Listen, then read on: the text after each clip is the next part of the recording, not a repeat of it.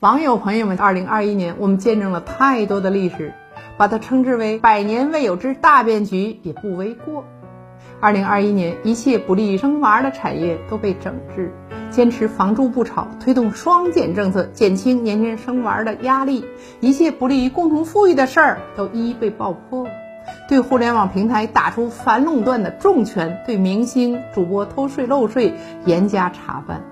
二零二一年，高端制造、新能源成为当红行业，地产造富的时代过去了，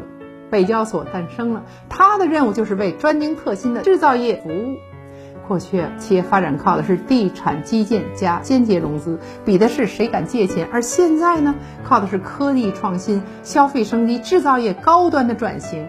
时代车轮在转向时一定会激起尘埃，而尘埃落到每一个人身上就是一座山。二零二一年，教培、地产、保险、互联网、医药代表多少人在这一年失去了工作？当然，二零二一年也有振奋人心的大事儿：建党一百周年举国同庆，神舟十二、十三号成功发射，中国航天再添里程碑，奥运健儿在东京创造佳绩，国家连续十七年上调养老金，让老年人老有所依。感恩也好，失意也罢。站在历史交汇点上，我们对二零二二年充满期望。我们期望每一个为生活而努力的人都能得偿所愿。我们祝愿八零后能承担起独生子女爸妈的养老责任，给他们一个幸福的晚年，就如同你小时候享受的一样。他们需要的是陪伴。我们祝愿九零零零后扛起社会的重担，成为社会的中坚力量，工作、恋爱、结婚、生子，过上好日子。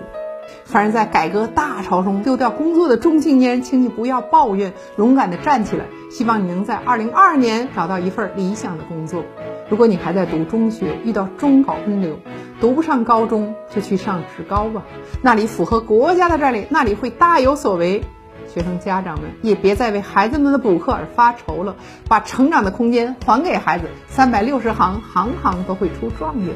我们希望二零二二年炒股能赚钱，投资有收获，房价能稳定，收入有保障，学习有进步，工作有乐趣，养老能松心，心事皆放下。希望二零二二年疫情离我们远去，世界没有战争，物价稳定，房价和油价都能稳定，工作机会充足，中小企业能够发展起来，像服务业、旅游业、航空业、保险业、金融业、房地产业、高新技术产业、养老业都能发展起来。我们期盼二零二二年风调雨顺，国泰民安。我们衷心祝福二零二二年每一个人都能心想事成。网友朋友，新的一年已经来到了，祝愿祖国繁荣昌盛，祝愿每一个人幸福安康。再见，二零二一，你好，二零二二年，祝大家新年快乐。